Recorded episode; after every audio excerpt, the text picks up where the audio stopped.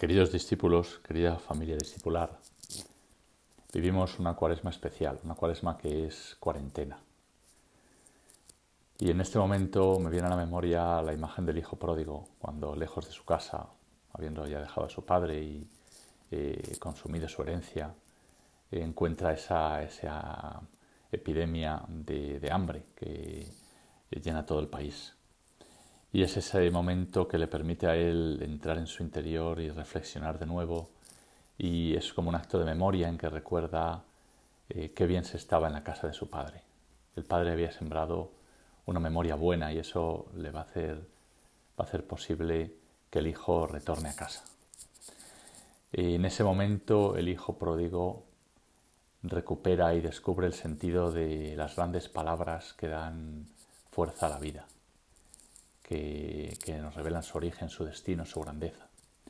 La palabra hijo, la palabra casa, la palabra padre, la palabra tal vez misericordia o perdón, si podía ya intuirlo.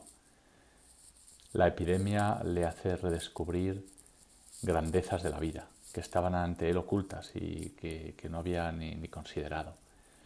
Y creo que este tiempo de cuaresma, cuarentena, eh, en que vivimos, pues eh, por un lado la zozobra, el miedo, por otro lado el estar confinados, mm, o el aburrimiento, o la sensación de, agobio, la incertidumbre. Puede ser también para nosotros un momento de recuperar las grandes palabras. Eh, el coronavirus puede enseñarnos grandes palabras de la vida.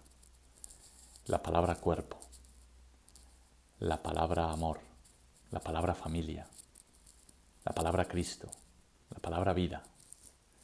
Quería estos días, a partir de ahora, comenzar a reflexionar con vosotros sobre estas palabras. También leíamos el domingo eh, la lectura de Israel que sale del desierto y su sed, el no tener que beber, le va a hacer redescubrir que eh, hay un gran don de Dios en lo que vive. Le va a hacer descubrir el agua viva que, que Moisés les es capaz de, de darles y que es imagen del bautismo.